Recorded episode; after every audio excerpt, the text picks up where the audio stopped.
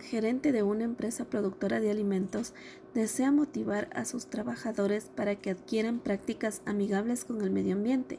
Para esto, presenta el discurso.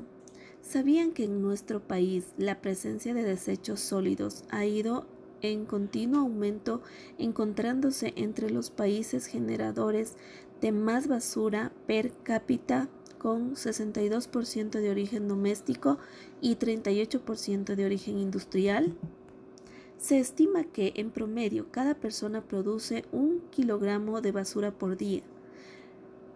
¿Pensamos quedarnos de brazos cruzados mientras esto, esto sucede?